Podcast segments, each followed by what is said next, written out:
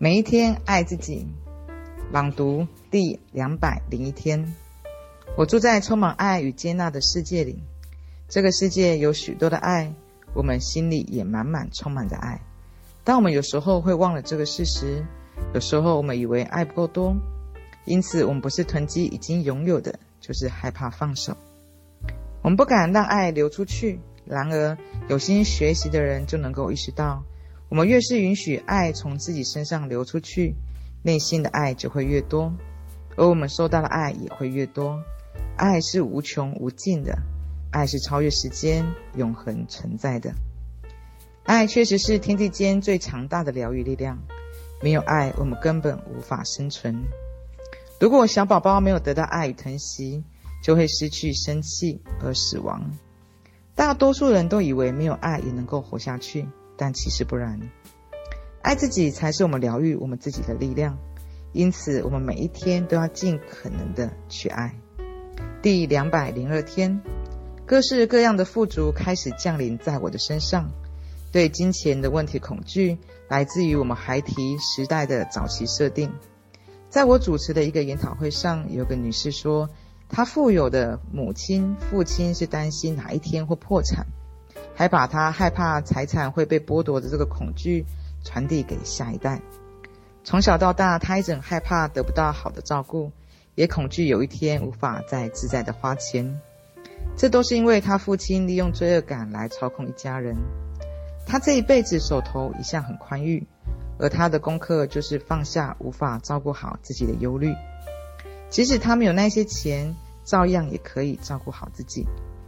很多人都在懵懂时期继承了这些似是而非的信念，但我们必须超越父母的局限以及恐惧。我们必须停止复制父母的信念在我们身上重演，并开始肯定我们可以拥有金钱以及富足。如果我们能够相信内在的力量，无论如何都会照顾好我们，就可以更轻松的心态来度过拮据时期。明白未来日子会越来越好。第两百零三天，让富足通畅无阻地流经我们。我们务必要停止为钱发愁，不再讨厌账单。很多人把账单当作挥之不及的惩罚，但是我们要反过来想，账单是我们可以偿付能力的认可。债权人认为你有充足的财力，于是预先为你提供服务与产品。我用爱祝福每一张寄来家里的账单。我每一次开好一张支票，都用爱来祝福，再印上一个小小的吻。如果你付钱的时候心怀怨恨，钱就很难再回到你手上。如果能够以爱和喜悦的心情来付钱，你就打开了富足、自由、流动的管道。把钱当作你的好朋友，而不是把它揉成一团塞进口袋里的东西。第两百零四天，我是自己的完美伙伴。此时此刻，你就跟完美的伙伴在一起，也就是你自己。在你来到这个星球之前，你就选择这一世的身份。现在你可以跟自己共度这一生了。你应该为这样的关系感到高兴，并让它成为你能够拥有最美好、最有爱的关系。爱自己，爱你主动选择的这副身体，因为它将会陪伴你一生一世。如果你想要选择改变自己的性格，那就改吧，但记得要带着爱与欢喜，开怀大声的笑吧。这是你灵魂进化的一部分，我相信也是令人最振奋人心的时刻。每天早晨，当我醒来的时候，都会感谢神，让我有幸生活在这里，并经历这一切。我相信我的未来会很美好。第两百零五天，我欢迎奇迹进入我的生命。请进入我的生命花园，种下美丽又滋养的新想法以及新观点。生命爱你，希望给你最好的一切。生命希望你心境平和，内心充满喜悦、自信、自我价值感以及对自己的爱。你随时都能够自在地跟人相处，过着良好的生活，这些都是你应得的。所以，让我在你的新花园种下这些想法。你可以灌溉它们，看着它们开出美丽的花朵，然后结出丰盛累累的果实。它们会反过来滋养你的整个生命。第两百零六天，我用爱祝福我的愤怒。不久前，我的肩膀连痛了两天，我试着忽略它。但疼痛不肯消失。最后，我坐下来问问自己，发生了什么事？我感觉到了什么？我感觉到它就像火在烧，一直在燃烧，所以应该是怒火。那么你为什么生气呢？我想不出来自己为了什么生气，所以我说：“好吧，让我们来看看是否能够找到答案。”我在床上摆了两个大枕头，开始使劲的捶打。揍了枕头差不多十二下以后，我才明白自己究竟在生气什么。他是如此的清楚，所以我更使劲的捶打枕头，大吼大叫，把身体的情绪全部发泄出去。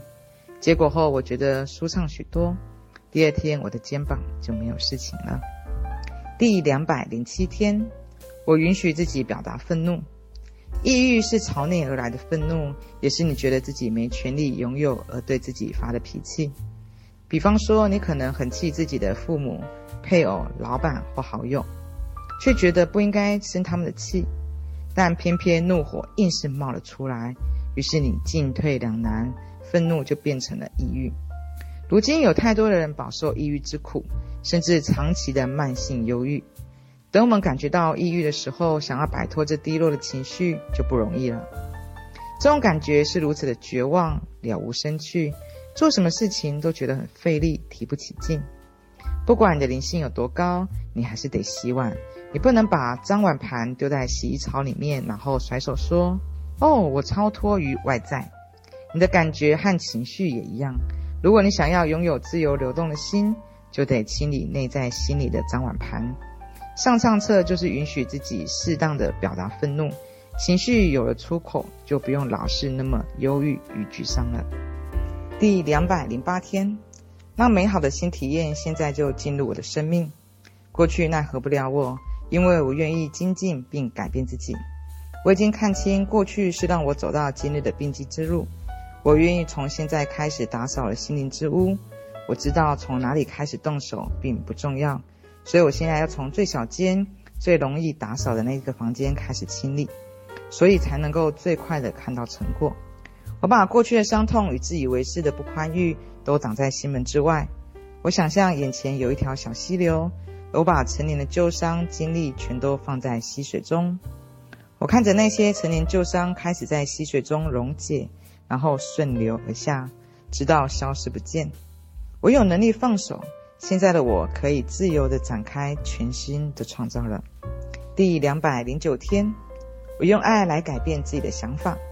对于所有人来说，要做到宽恕都不容易。我们长年累月地建立了束缚自己的种种障碍。现在，请牵起我的手，让我们开始练习原谅自己。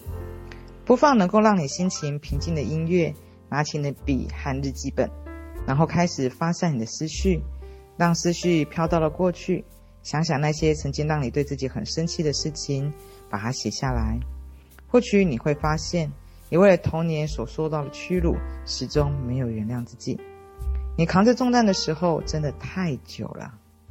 现在看着这份清单，问清单上的每一件事情都写下一个肯定句。如文写的是“我永远都不会原谅自己”，那你的肯定句肯定就是这是崭新的一刻，我可以自由的放下。我们经常要求自己要完美，对自己比对别人更严苛。是时候超越这个成年心态了，原谅自己，都放下吧，允许自己随心所欲，自由自在。现在放下日志本，走到户外，去海滩，去公园，甚至一块空地跑一跑，不是慢跑，而是迈开大步，放开去跑，还可以即兴的来个后空翻。沿着街道蹦蹦跳跳，边跳边笑，带着你内在孩子出门去玩，就算别人撞见了又怎样？这是为了庆祝你重拾自由呢。第两百一十天，生命充满了爱与喜乐。有些信念如果能够天天想，天天说，你的人生将会大有起色。比如以下这些：我始终都是安全的，所有我需要知道的都会揭露给我知道。我需要的所有一切都会在完美的时空序列中出现。生命充满了爱及喜乐，无论我到哪里都会成功顺利。我愿意改变自己，让自己成长，在我的世界里一切安好。